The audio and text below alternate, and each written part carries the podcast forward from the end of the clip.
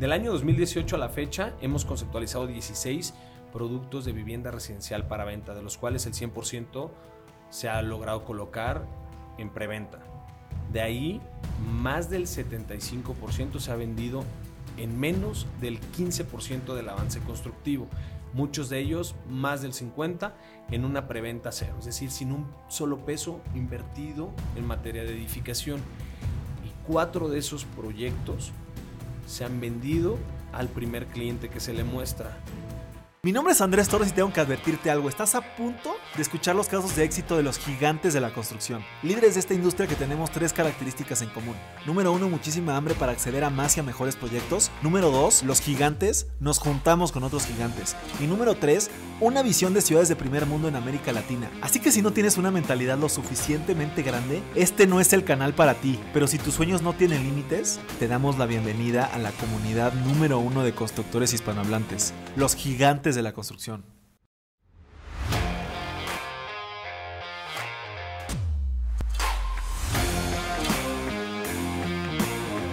Mis gigantes, bienvenidos a un episodio más de este el podcast más importante de construcción hispanohablante. El día de hoy tenemos un invitado especial desde Morelia, Michoacán. Pues primero que nada, mi querido Juan Pablo, pues muchísimas gracias por tu tiempo y por estar aquí en este tu podcast. No, hombre, al contrario, gracias a ti por la invitación. Es un honor estar aquí en el podcast del gigante de la construcción. Los gigantes de la construcción. Pero bueno, les, presento brevemente a Juan Pablo. Él es director general de IASA. Eh, los invito a quedarse al final de este episodio porque Juan Pablo nos va a platicar su secreto para que todos sus proyectos se vendan en preventa cero. Pero para comenzar, mi, querido Juan Pablo, me, gustaría que me platicaras cuál ha sido la montaña más alta que has escalado. La más alta es el pico de Orizaba, con 5.600 u 800 metros sobre el nivel del mar, pero no ha sido la más, la más difícil. Luego la altura no, no es directamente proporcional a la dificultad. ¿Cuál ha sido la más difícil? La más difícil fue la cumbre sur del Nevado de Huila, ubicada en la cordillera central de los Andes colombianos. Es la montaña más alta de Colombia. ¿Y por qué, por qué se complicó más que, el Pico de Orizaba? Es una montaña bastante ruda. Los colombianos le llaman la montaña salvaje. Al principio pensé que exageraban en el término, pero le queda corto el, nombre. Es una montaña inaccesible, poco explorada, a comparación del pico de Orizaba, que es una montaña sumamente eh, accesible por pues, las facilidades que tienes para llegar a ella. Te pongo un ejemplo. Al pico de Orizaba tú llegas en coche al campamento base y pues tú llegas a 4.300 en vehículo, 4.300 metros sobre el nivel del mar al, campamento a 4300. Y en el Nevado del Huila, en el último punto donde te deja el coche, estás a 2000 metros sobre el nivel del mar. Entonces, la transición es de una expedición de cinco días, cuatro noches aproximadamente para poder llegar. Y pues es atravesar selva, todos los climas tropicales, transición de media montaña, alta montaña. Es todo un, un espectáculo de cómo pues apenas para llegar al bordo de nieve de esa montaña, tienes que aventarte 15 horas entre cruce de pantano, fango, lodo, selva y demás. Esa. Qué curioso, porque a, veces sucede eso con, los, con los proyectos, ¿no? De construcción. O sea, tú piensas que es un proyecto que puede ser fácil, eh, por lo mejor es más chiquito o, que piensas que, no va a tener ninguna condición, pero ya después llegas y el terreno está fangoso o tienes que hacer una cimentación diferente o te enfrentas a otros problemas que no tendrías contemplados, que en otro proyecto que a lo mejor era más grande, pero fue más sencilla la ejecución, ¿no? 100%. Pongo el ejemplo de la Casa del Árbol, que es el proyecto más chico que hemos hecho. Es una casa de 140 metros cuadrados y que fue uno de los retos más grandes en las preventas inmobiliarias de nuestra firma. Pues ahorita, ahorita me platicas más del proyecto de detalles. Pero ¿tú, te imaginas algún día subiendo el Everest? No sé si el Everest, pero pues me encantaría intentar alguna 8000. Sería un reto magno. O sea, 8000, ¿dónde están? ¿En África o esas dónde pues, están? Pues están principalmente en Nepal, hay otras en, la región de Pakistán, hay otras en, en China. Hay 14 montañas que superan los 8000 metros de altura. Y entre ellas, pues está el Everest, que es la más alta, pero o sea, hay otras que también son impresionantes y que son colosos que muy pocos han podido escalar. O sea, tú consideras, obviamente este tema es como un deporte, ¿no? Es ya como tu, tu, estilo de vida, ese tema de andar subiendo montañas. Sí, es una, es una pasión que descubrí hace poco. La verdad no sabía ni que me gustaba. Tengo tres años que eh, me empecé a incursionar en el, en el, deporte y la verdad es que es un, una extraordinaria oportunidad de ver paisajes que no tenías ni idea de que existían. Oye, y, una pregunta, tú como, como desarrollador inmobiliario, ¿cuál sería el equivalente al a subir el Everest como desarrollador inmobiliario? Yo creo que algún proyecto, no sé, que superaría, no sé, los 10 mil metros de construcción, no lo sé, un proyecto pues, de gran calado en donde puedas unir un equipo importante de arquitectos, constructores, demás, no lo sé, algún proyecto de gran calado, mixto, no sé, en Riviera. ¿Te imaginas haciendo, ¿te imaginas haciendo algo así? O sea, tú tienes la idea de, pasar de, casas, ahorita actualmente entiendo que haces casas eh, unifamiliares, ¿te gustaría pasar a estos proyectos de gran calado, de uso mixto, etcétera? Sí, totalmente. Es la idea. Verticales, departamentos, proyectos ya de gran calado que sumen por lo menos unas cinco cifras en metros cuadrados de edificación. Me gusta, me gusta. Que, que, las, que los proyectos son como las montañas, ¿no? La, la, otra vez escuché una frase de que la, la, cima de una es el inicio de la, de la siguiente, ¿no? Así es un poco la, la, vida de nosotros como contratistas y también tú como, como arquitecto y desarrollador inmobiliario. Eh, pero fíjate que ahorita que hablabas de la Casa del Árbol, yo recién, o sea, vengo regresando de Bacalar y estoy seguro que Bacalar va a ser el siguiente buen inmobiliario porque está hermosa esa laguna. Sí, claro. Eh, de verdad que, me encantó.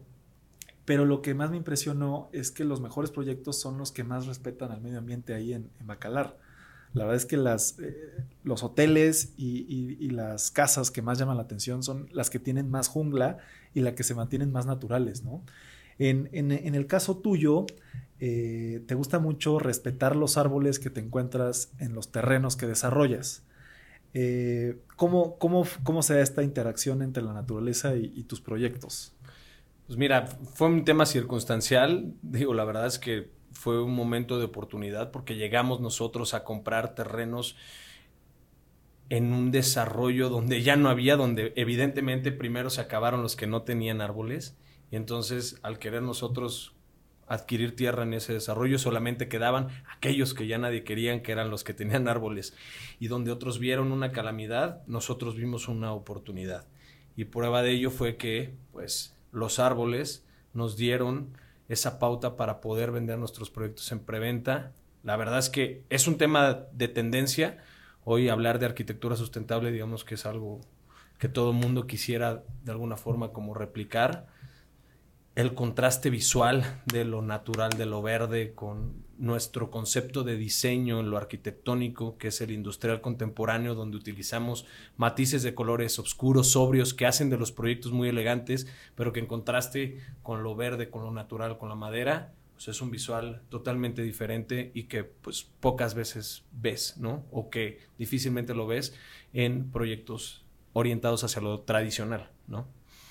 Y, tú cuando compraste estos terrenos, eh, por, como decías, como un poquito por, porque era lo que quedaba en, en, este, en este fraccionamiento, ¿evaluaste también tumbar los árboles? O sea, ¿por qué la gente no quería esos terrenos? O sea, ¿es muy caro quitarlos? ¿O tú nunca lo tuviste, no, no cotizaste la gestoría de un permiso para demoler árboles y creo que tienes que ir a plantar árboles en otro lado? O sea, nunca estuvo en el tintero, siempre fue vamos a mantener los árboles o el fraccionamiento también te exigía mantener los árboles? Pues mira, de entrada no los puedes tumbar porque pues, así lo marca el desarrollo propio y además este, el, intentarlo o el gestionar algo es pues, mucho más caro. Lo que sí podías hacerlo, hacer era trasplantarlo a una otra área verde. Pero ahí surge un lema importante en donde decíamos con mi socio, él llegó primero, entonces pues se queda y al quedarse lo que empezamos a hacer es adecuar el proyecto a las necesidades del árbol para que fuera parte y esencia de la casa y entonces el árbol se convierte en el principal protagonista de la vivienda. Y casual que hoy en día las casas que no han tenido un árbol inmerso en el proyecto o en el concepto son las que más se han tardado en vender. Entonces hay una connotación en donde los proyectos que tienen este tipo de elementos naturales integrados son los que más llaman la atención. Digamos, hay un enfoque disruptivo que llama la atención y que permiten. Es la oportunidad de la que te hablo. Ya, sí, ¿no? O sea, se vuelve como un tema también de tu marca como, como Iyasa, ¿no? Es como son los que tienen las casas de los árboles, o, es lo que quieres este, proyectar también un poco. Totalmente, ya luego muchos amigos agarraban y le tomaban una foto a un árbol y él llegó primero, entonces se empezó a convertir como... Es buena frase, ¿eh? es, es un tema ahí para las redes, ¿no? El árbol llegó primero. Entonces. te lo había escuchado decir, pero sí lo deberías de ahí explotar más, esa frasecilla ahí en tus redes. Este, bueno, no sé a ti, pero a mí me choca ver cuando una banqueta está toda rota por las, por las raíces de un árbol, ¿no? Y lo que mucha gente no sabe es que los árboles son relativamente simétricos de arriba hacia abajo que de, de la banqueta hacia arriba. O sea, un árbol que es muy recto y que después es una palmera, sus raíces suelen ser parecidas, o sea, son más largas y después abren.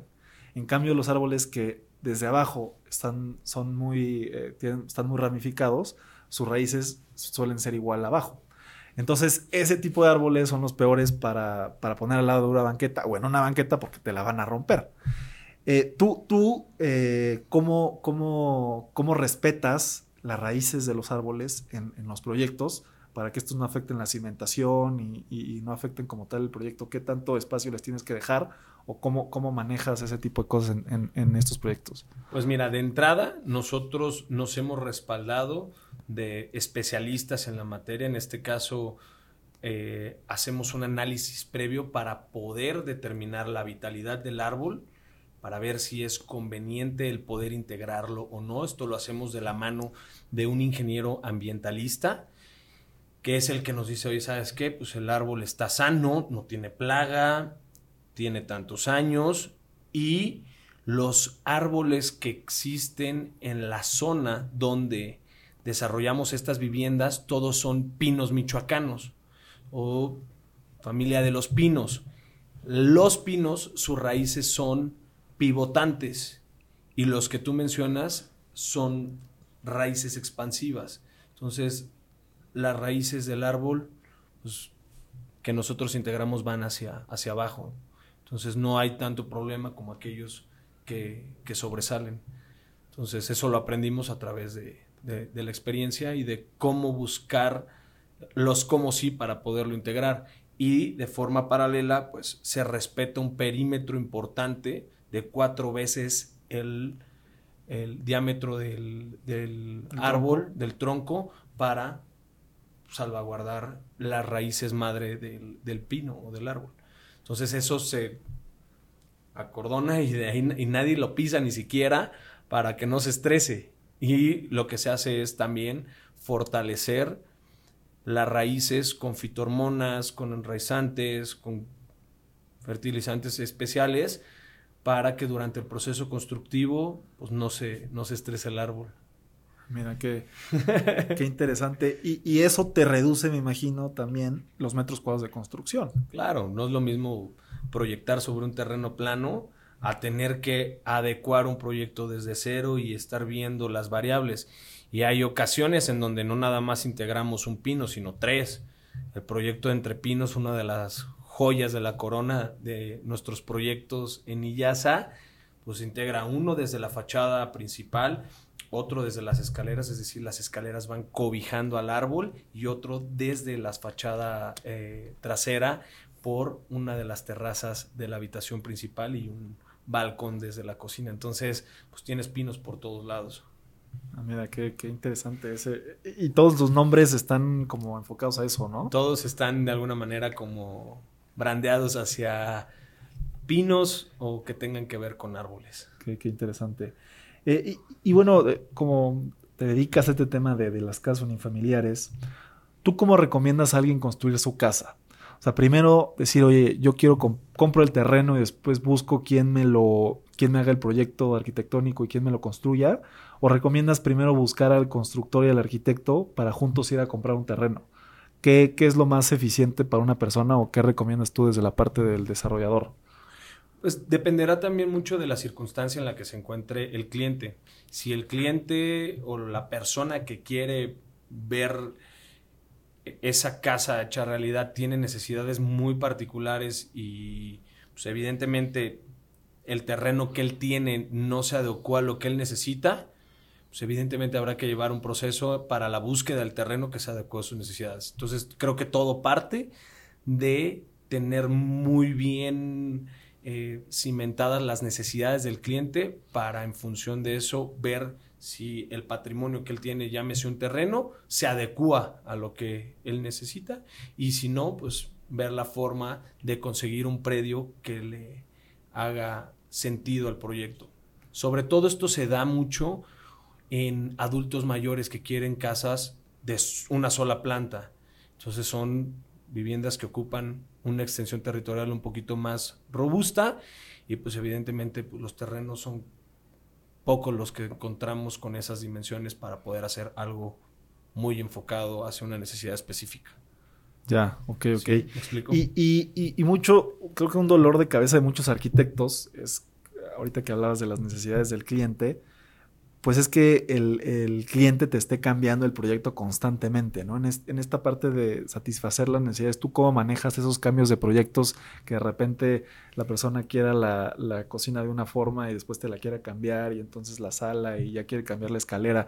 ¿Cómo, cómo manejas ese tipo de clientes? Mira, nosotros lo trabajamos de una forma súper preventiva, porque para empezar nosotros a conceptualizar un proyecto en materia de diseño o incluso de distribución, lo que primero hacemos es recopilar todas las necesidades del cliente y las vamos encajonando, vamos jugando adivina quién, ¿no? Entonces, al final vamos encontrando lo que el cliente desea y si el cliente de manera paralela nos puede abonar con alguna imagen referencia de algo que le haya gustado, pues todavía vamos encontrando el producto o el concepto idóneo para, para el cliente. Y si el cliente en el tránsito quiere hacerle algún cambio a su proyecto, tiene la libertad de hacerle cualquier cambio, los que sean necesarios. Evidentemente nuestra firma creo que destaca por eso, porque muchos otros despachos cobran por, ah, dos cambios y el tercero ya, no, la verdad es que nos casamos mucho con el compromiso de que el proyecto cumpla con el objetivo de estar 100% alineado a las necesidades del cliente, desde lo estético hasta lo funcional. Y en este aspecto, tu, modelo de negocio para cumplir estas necesidades y, esto que, que, nos platicas es, tú compras el terreno y después vas a buscar quién, quién quiere ese tipo de terrenos, ¿correcto? O más bien haces como, como trabajos directamente con gente que quiera hacer su casa y, que te contrate como arquitecto y como contratista? Pues mira, parte de las dos porque al final nosotros hacer un despacho de arquitectura en donde ofrecemos los servicios en materia de diseño y construcción, atendemos proyectos particulares. Tú tienes un terreno, me buscas para yo conceptualizártelo y en una segunda etapa lo edificamos. O de forma paralela, también operamos un pequeño fondo de inversión en donde nosotros compramos tierra, conceptualizamos el proyecto, creamos el producto inmobiliario y lo sacamos a la venta. Entonces tenemos, digamos que, las dos variables. Ya, ok. Entonces son, son, son los dos servicios. Y, más o menos en todos tus proyectos, eh, entiendo que tienes un, estilo definido, con, aparte de los árboles, pero me gustaría que me explicaras exactamente qué es la arquitectura industrial contemporánea que ya mencionaste anteriormente. Pues mira, nuestro estilo destaca por la utilización de piedras naturales o en su defecto algunas fachaletas de tabique aparente que en contraste con muros de concreto pulido, con vigas aparentes, con tonos un tanto sobrios, en donde utilizamos eh, elementos naturales que en contraste con los elementos naturales que integramos, pues le llamamos industrial contemporáneo. Ya, ok, o sea, tus acabados son pocos en, en, muros. En muros, y lo fortalecemos en interiorismo. Haces todo eh, el concreto lo, lo haces con, con simbra aparente, o sea, todo es aparente. ¿Instalaciones también o las instalaciones no, no son aparentes? No, las instalaciones no. Entonces, el... salvo que el cliente lo pida. Ha habido proyectos sumamente cargados hacia lo industrial, donde ni siquiera cancelerías de aluminio, nos fuimos a herrerías, incluso hasta pisos de pasta, este, acabados sumamente eh, sencillos y en donde entra a fortalecer el interiorismo con, pues, con otros elementos para darles a plafones. estética. Plafones o en casi plafones no, no utilizamos, salvo muy poco. Todo es este eh, texturizado o en, su defecto eh, libre, no sé, se me fue la... O sea, o sea no, la losa está aparente también. Aparente en algunos casos. Abajo sí ponen pisos. Sí, sí, sí, abajo sí, pero estilos pétreos.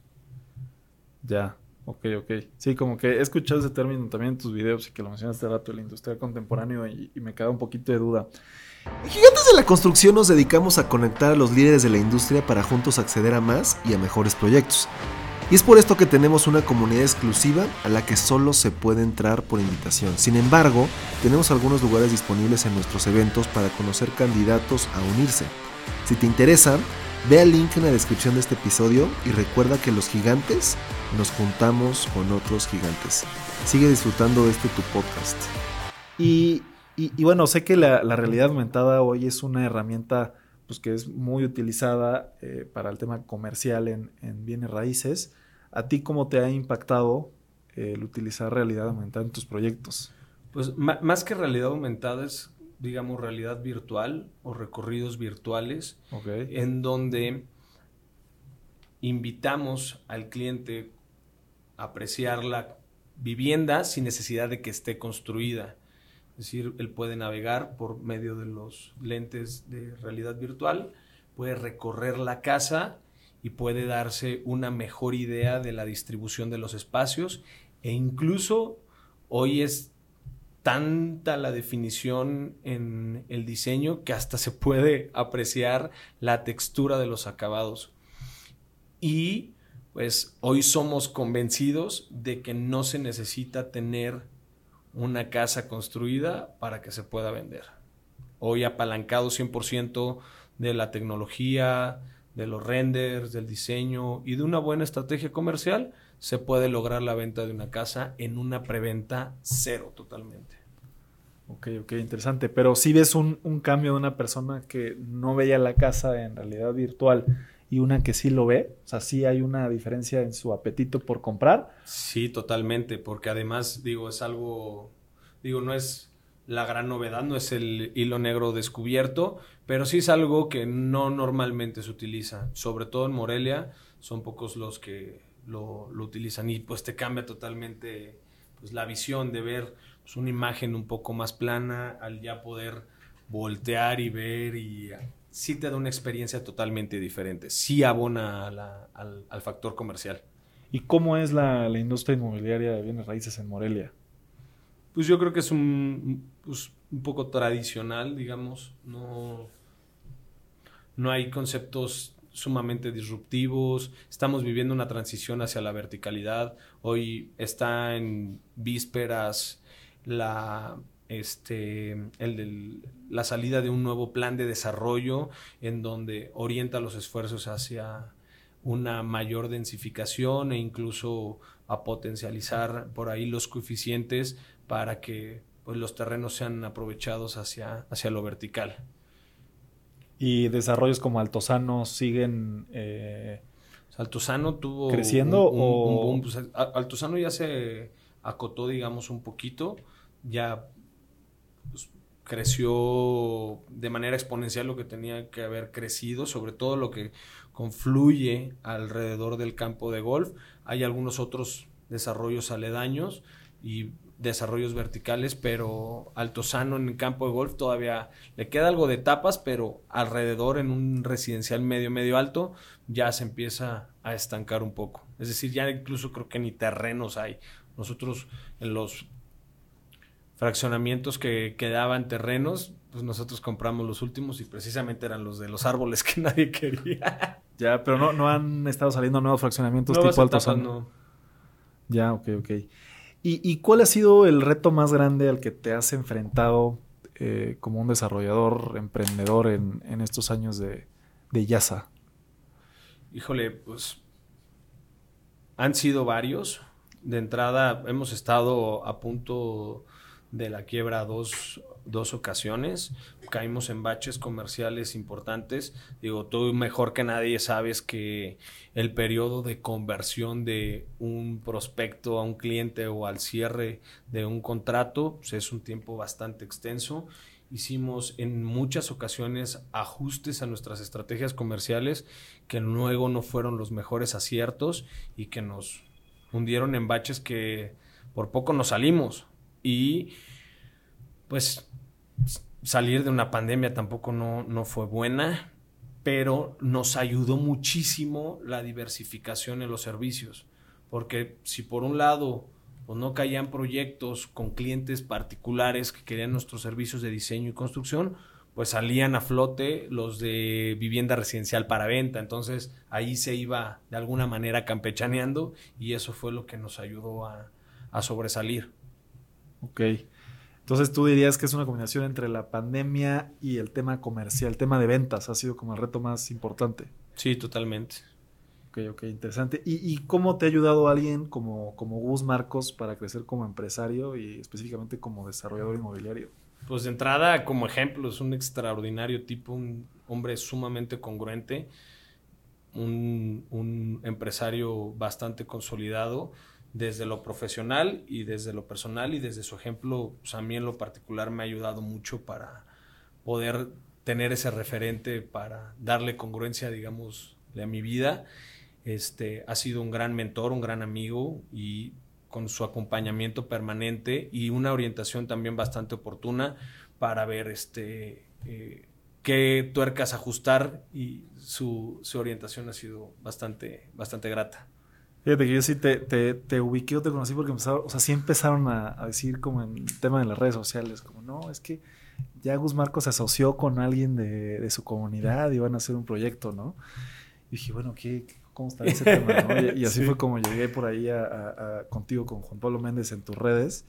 Este, y pues qué, qué interesante, ¿Cómo, ¿cómo van un poco con ese proyecto que, que arrancaron? Pues la verdad es que fue el primer proyecto fondeado por la comunidad de Rural Star.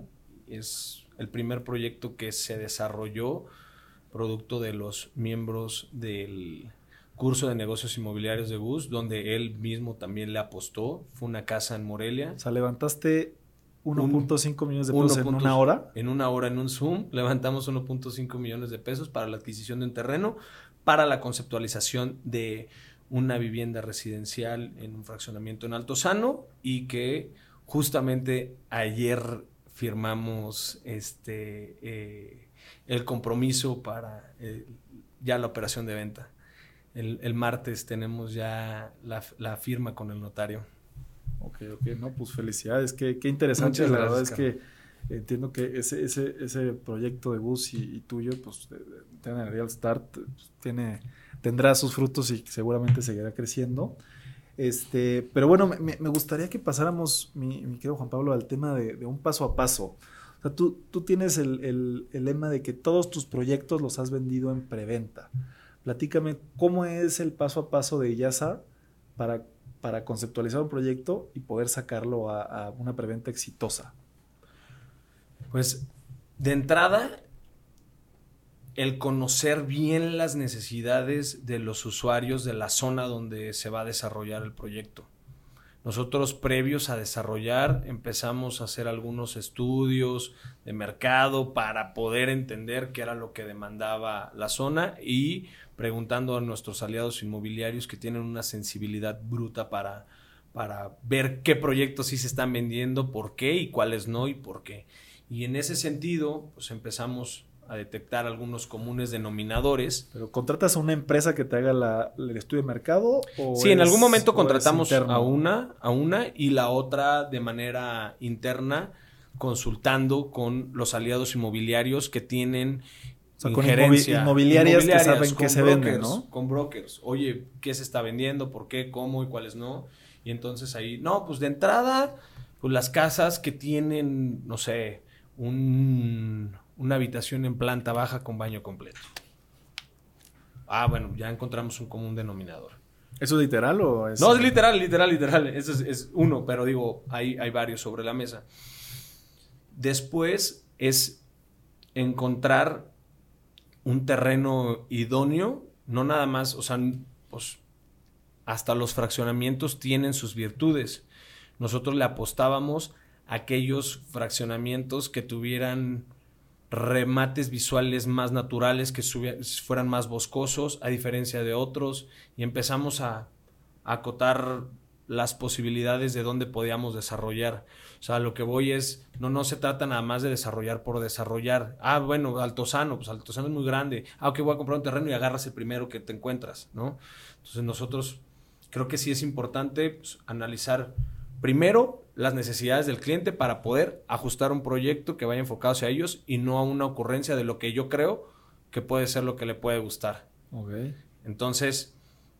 Basado en eso, comprar el terreno. Basado en eso, pues compras el terreno. Oye, ¿cuáles son los fraccionamientos donde más se está vendiendo? Ah, circuito Paseo del Faisán. ¿Y por qué? Porque tiene área verde. Ah, otro común denominador. Entonces es encontrar luego la tierra que pueda ser mucho más amigable al proyecto y luego en función de eso empezar a conceptualizar un proyecto para determinar un aproximado de metros cuadrados de construcción. Oye, ¿sabes qué? Tengo un terreno de 8 por 20. Bueno, pues ¿cuáles son los lineamientos del fraccionamiento? Pues, cochera de 5 este, metros y un remetimiento en la parte trasera de 2. Entonces ya empiezas a conceptualizar y te queda un proyecto a dos niveles o tres niveles de entre 200 y 250 metros cuadrados. Y ya en función de eso empiezas a hacer un análisis financiero para poder determinar más o menos cuánto es lo que te va a costar el proyecto en materia de inversión. Luego confrontamos esa información con lo que te dicta el mercado, es decir, cómo se está comportando la oferta de vivienda residencial en la zona, para decir, oye, bueno, pues si me dan los números, no me dan los números, o no voy a salir a la venta con una vivienda mucho más arriba de lo que se está ofertando. Y con esta información y apalancado de un buen diseño, de una muy buena representación gráfica a través de renders de alto impacto, pues lanzas una preventa, ¿no? Y entonces ahí es donde se encontramos un modelo de negocio que no nada más es para nosotros como desarrolladores, como constructores o como despacho, sino también para el cliente final. Es decir, tú, Andrés, tienes una necesidad patrimonial, quieres estrenar tu nueva casa. Entonces, ¿qué pasaría si yo a ti te hago parte del negocio por yo construir con tu dinero? Es un tema de connotación financiera. Si yo le invierto lana a la edificación, pues me tendré que llevar utilidades por cada peso invertido. Si yo le pido al banco un peso para edificar la vivienda, pues me va a cobrar intereses. Y si invito a algún socio, pues ese socio tendrá que llevarse pues también una parte, una parte del pastel por concepto de rendimiento. Entonces se traduce a un costo financiero por cada peso invertido. Entonces, si tú tienes la lana, porque pues, estás preparado para ya estrenar tu casa, pues qué, qué, padre es que yo te haga parte del negocio, yo construyo con tu dinero, tú ganas y yo gano. Entonces tienes un punto de partida en materia de diseño, tienes una casa conceptualizada a las necesidades generales, que el mercado demanda, pero con la posibilidad de hacerle cualquier modificación al proyecto arquitectónico. Y hemos encontrado muchísimas oportunidades donde dice el cliente, oye, ¿sabes qué? Tres habitaciones en planta alta no me funcionan, quítame una y déjame dos y mejor ah, al cliente lo que pida. Como no tenemos una edificación, como no tenemos nada construido, pues en plano se puede hacer absolutamente lo que quieras. Entonces, es una propuesta de valor el poder vender en preventa cero porque tienes un lienzo en blanco donde el cliente puede jugar a modificar lo que desee. Y en ese sentido, vive el proceso constructivo, se apalanca del mismo proceso constructivo para establecer un cómodo plan de pagos a construcción, no se descapitaliza y pues de manera paralela adquiere la casa entre 800 y un millón de pesos abajo del valor de la propiedad al que si estuviera construida. Entonces, me, me, lo dijo un cliente, dijo, ah, qué chingón, soy tu cliente y a la vez tu socio, me gusta. O sea, tú tienes clientes y socios a la vez. Pues sí. Al final del día, el hecho de que también vivan el proceso constructivo le da certeza y garantía de lo que están comprando, de la operación misma, del ir al colado, de ver lo que se está haciendo, le da un mayor sentido de pertenencia a la operación. El involucrarlos en la parte de acabados para la compra de pisos y demás, pues le va, ya se convierte en, ah, no, es mi casa, pues yo, yo la hice, yo la, yo, yo metí mano en el diseño, y entonces ya tiene una connotación diferente a que si llegas nomás a la casa y la habitas. No digo que esté mal, pero acá es una experiencia totalmente diferente. Ok, no, sí, sí me en gusta. En términos económicos, pues hasta mucho más agradable. ¿Qué temas importantes es el estudio de mercado, para lanzar la preventa, el estudio de mercado, el diseño arquitectónico, bueno, la compra del terreno, el diseño arquitectónico, el, plan financiero y ya después la estrategia comercial.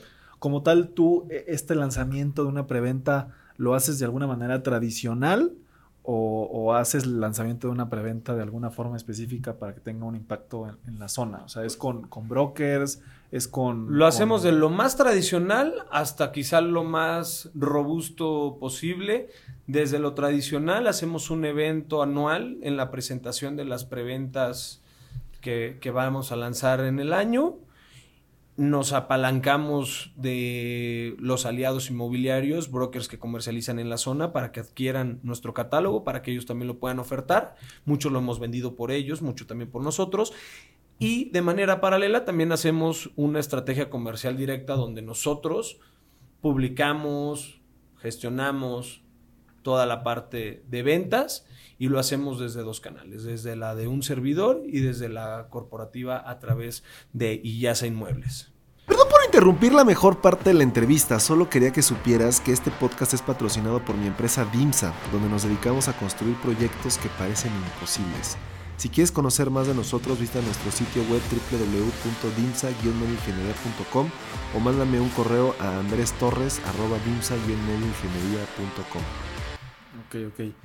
¿Y cómo te ha ido con estos eventos? Vi que, tenías ahí un evento como de lanzamiento de preventa que con, unas lucecitas así como tipo negra, ¿no? es un corte de listón, es un kickoff, un banderazo de arranque, un, un, evento donde invitamos a nuestros amigos, invitamos a los brokers inmobiliarios, invitamos a nuestros actuales clientes y es una noche en donde, bueno, pues agradecerles la confianza que han depositado en nosotros. Es un pequeño evento de gratitud también hacia ellos por haber confiado. Y que pasa algo también bien interesante. Adivina quién crees, o, quién crees tú que son mis socios actuales capitalistas en los nuevos proyectos o en las nuevas casas. Los que ya habían invertido. Los que ya habían, los que compraron conmigo. Porque dijeron, bueno, yo ya fui testigo del proceso constructivo, me entregaste una casa impecable, fuiste muy generoso, mi caso y vale un millón y medio más de lo que yo la compré. Oye, pues tengo una rodita donde lo metemos. Entonces, pues se empieza como a hacer una tipo comunidad en donde todo se va quedando pues, de alguna manera en casa, ¿no? Ah, pues eso, eso está interesante. Y, es como el que va a los tacos y regresa al día siguiente, ¿no?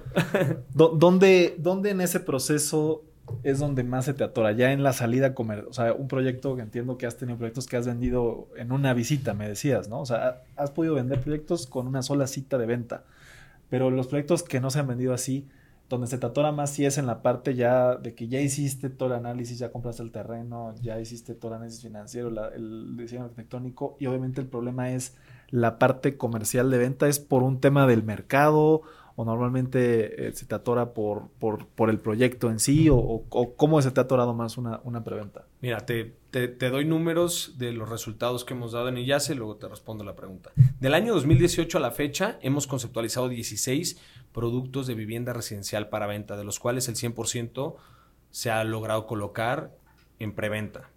De ahí, más del 75% se ha vendido en menos del 15% del avance constructivo. Muchos de ellos, más del 50%, en una preventa cero, es decir, sin un solo peso invertido en materia de edificación. Y cuatro de esos proyectos se han vendido al primer cliente que se le muestra. Muchos de ellos se han vendido en menos de tres meses, otros en cinco, en seis, y ha habido aquellos que han brincado el año. Hay dos factores que yo detecto en dos, en dos proyectos que tardaron más en venderse. Uno de ellos fue un cambio en el diseño. O sea, ¿tú hiciste el cambio? Sí, decidimos hacer una, prueba piloto en, en el cambio de, de una casa para hacer un diseño diferente y digamos que no gustó, ¿no? Se tardó un poquito más en vender, de todas o sea, maneras. el estilo de Iyaza. Sí, se cambiamos ese. Hace cuenta que en vez de ponerle industrial, hicimos una casa un poco más comercial, más tradicional y se tardó un poco más en vender. Uno. Y aquellos productos que no lograron colocarse en el récord que traíamos, porque literal hubo casas que se vendieron en 15 días, bueno, no teníamos ni renders cuando ya se había vendido. Y aquellos productos que no se lograron colocar, a pesar de estar en los mejores fraccionamientos, a pesar de todo, creo que sí es 100% de un tema de mercado que obedece al incremento en los precios de los materiales de construcción y que pues evidentemente yo por no tener construido, yo tengo que pensar con el valor de la propiedad a valor futuro. ¿Sí me explico? Sí, cuando tú vendes tienes que proyectar el, tema te, de Te pongo un ejemplo. Constructor A. Agarra, compra terreno en enero del 2023, compra los materiales en febrero del 2023 y pues los compró a peso de 2023 y sale a la venta en diciembre del 2023 y yo llego Juan Pablo en diciembre a querer salir a la venta en una preventa cero en el mismo diciembre que él salió, pues él está construyendo con precios 2000 al principio de año. Yo ya traigo un incremento en los materiales, entonces yo tengo que salir a valor futuro. ¿Me explico? Entonces mis precios luego estaban un poquito pues arriba de aquellos que construyeron antes que yo. Y entonces en estas preventas que te has tardado más, tienes que ir aumentando el precio del... Sí, se tiene que ir haciendo un, incremento conforme a, a, lo que va dictando el mercado en función de el precio de los materiales de construcción y en función también de la plusvalía que genera la zona. ¿Y cada, cada cuánto pensarías que tiene que aumentar? Mira, nosotros hicimos aumentos cada seis meses. Hicimos aumentos en, junio e hicimos eh, aumentos en enero, que era donde se presentaban. Ya ahorita ya se ha comportado, digo, tú lo, lo sabes, creo que ha estado un poquito ya más estable el aumento de los precios. El problema fue la pandemia, ¿no? Yo creo que fue la pandemia, la pandemia nos pegó, pero fíjate, caso raro en la pandemia, luego también colocamos más de las casas que las que habíamos colocado anteriormente, como que pues, tema de especulación o no sé, de que, ay, invertir en bienes, no sé, no se va a depreciar mi lana en el banco, no sé, una devaluación, entonces mejor déjame que invierto en bienes, no lo sé pero se movió mucho el mercado, al menos yo así lo percibí, o salvo que haya sido un caso aislado. Pues quién sabe, yo como contratista. Ah, no, pero es que son dos ramos totalmente diferentes, ¿no? Estamos hablando de, dos sectores totalmente. Y, pues para, para, Tenemos una pregunta bonus con la que tenemos todos los episodios, pero antes de, esa pregunta bonus me quedo, Juan Pablo. ¿Qué sigue para Morelia y qué sigue para Illaza Construcciones? Pues mira, la verdad es que este año ha sido bastante, bastante grato. Nos ha recibido este 2023 con los brazos abiertos. Traemos varios proyectos de diseño arquitectónico en diferentes estados de la República. Hoy digamos que tenemos un pie, un pequeño pasito, pero tenemos presencia en más de 15 estados. Coadyuvamos con algunos otros desarrolladores inmobiliarios para la creación de sus proyectos de desarrollo inmobiliario. Hacemos proyectos para otras firmas y traemos proyectos en Tulum, traemos proyectos en, en, Monterrey, traemos proyectos en Zacatecas, Puebla, Guadalajara, Ciudad de México y demás para efectos de diseño arquitectónico. Y en Morelia, pues hoy tenemos cuatro preventas inmobiliarias, dos de ellas en campo de golf de Alto Sano Morelia, dos casas increíbles a un precio extraordinario y dos residenciales medio alto en la zona también de Alto Sano, pero no propiamente dentro del campo de golf. Y con miras a empezar un par de proyectos de vivienda residencial vertical también en Morelia y pues construyendo también para particulares algunas casas residenciales plus, casas de arriba de pues 25, 30 millones ya de casas pues de mayor calado de residencial plus, premium. Ya, me gusta, me gusta. Entonces, en tema de desarrollo inmobiliario, ¿te piensas enfocar en Morelia 100%? Ahorita para cumplir los compromisos que tenemos, sí, porque traemos dos proyectos que suman en ventas más de 25 millones de pesos de puro residencial premium. Pero pues, en total estamos hablando de una bolsa de ventas de casas residenciales que superan los 35 millones. Entonces quiero primero pues, cumplir los compromisos que tenemos para luego pensar incluso pues, en alguna otra ciudad. Okay, okay, Hoy hay alianzas muy importantes con algunos otros desarrolladores con los mismos miembros de la comunidad de Rural Start. Estamos haciendo una sinergia padrísima en donde pues, hoy de alguna manera en la unión de estos esfuerzos podemos decir que estamos haciendo proyectos en diferentes estados de la República. Qué chingón, qué chingón, mi Juan Pablo. Y, antes de que, de que a la pregunta bonus, eh, tus redes sociales, si a alguien le interesó lo que platicamos, ¿dónde te puede buscar o qué onda, Juan Pablo? Juan Pablo Méndez, así tal cual en, Instagram y en Facebook y con toda la apertura de que quien nos escuche, si tiene alguna duda más profunda que haya que resolver o que haya que abordar, que con toda confianza se acerque y me deje un DM y con mucho gusto ahí vemos la manera de cómo ayudarles. De lujo. Pues gracias ahí para que vayan a, buscar a Juan Pablo en sus redes. Y, digo, en Gens de la Construcción, igual que tú, tenemos proyectos muy ambiciosos. Entendemos que las personas que nos siguen o están por arrancar dentro de la industria inmobiliaria, industria de la construcción, o ya arrancaron pero quieren dar el paso al siguiente nivel. Para cualquiera de esos dos casos, alguien que tiene mucha hambre de crecer, ¿qué tres consejos le darías? El primero sería que sí o sí viera la oportunidad de fortalecer su trinchera profesional desde miras financieras. El tema de las finanzas para efectos del desarrollo inmobiliario es muy importante y creo que vale la pena tener los conocimientos mínimos necesarios y si son más profundos mejor para poder analizar desde los números el mayor número de riesgos y que de forma preventiva los podamos mitigar. Uno. Y dos, el tema del involucramiento del que está como primer servidor de la firma, en este caso tú o yo como CEO o aquel emprendedor que quiere iniciar en la industria, sí o sí también se tiene que involucrar en la labor de ventas. Nadie va a inspirar más confianza que el dueño de negocio que atiende al cliente y que sale a decir la propuesta de valor de la firma, ¿no? Nadie conoce mejor los proyectos de IASA que un servidor y obviamente pues mi socio, ¿no? Porque es el que los conceptualiza.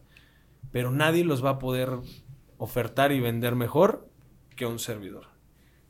Y el tercer consejo sería que buscaran algún mentor que realmente los inspire, que traten de replicar sus pasos y si en el tránsito ese mentor tiene una comunidad, se apalanque de, de ella, porque en sinergia y en equipo se llega muchísimo más lejos y más rápido en esta industria y yo creo que en todas. En equipo, papá. Me gusta, me encanta, me encanta. Nos decimos que los gigantes nos juntamos con otros gigantes. Normalmente no digo nada al final de, los tres consejos, pero con el segundo me, acordaste mucho que yo, eh, hay, un, hay un episodio del podcast con Gus Marcos y yo le pegué una mentoría, ¿no? Le dije, oye, pues quiero grabar la mentoría como si fuera una entrevista. Me dijo, así adelante. Y en, en ese episodio del podcast, este, Gus me, me, impulsó porque yo en ese momento tenía todas mis, mis redes como una cuenta corporativa. Sí, como o sea, de hecho, creo, no, de hecho creo que cuando entrevisté a Gus, creo que en las redes sociales todavía era Dimsa. Mm. Y Gus me, Gus me dijo, estás cagando, güey. Tienes que ser tú el front de tu, tienes que ser tú el front de tu negocio. Tienes tú el que, el, el, el que le dé confianza a la gente y que la gente quiera seguir y que vayan y que tú les vendas a ellos, no que les venda la empresa. La empresa es tu respaldo, pero tú tienes que salir a vender. Y la verdad es que, hasta que lo dijiste, me, acordé mucho de, de, ese comentario de Gus. Y pues, mi querido Juan Pablo, nada más agradecerte, eh, desearte todo el éxito del mundo y decirte que ya lo eras, pero el día de hoy te queremos nombrar un gigante de la construcción. Muchas gracias por haber venido desde Morelia. Wow, qué, qué honor, papá, qué honor. De verdad no sabes cuánto te admiro.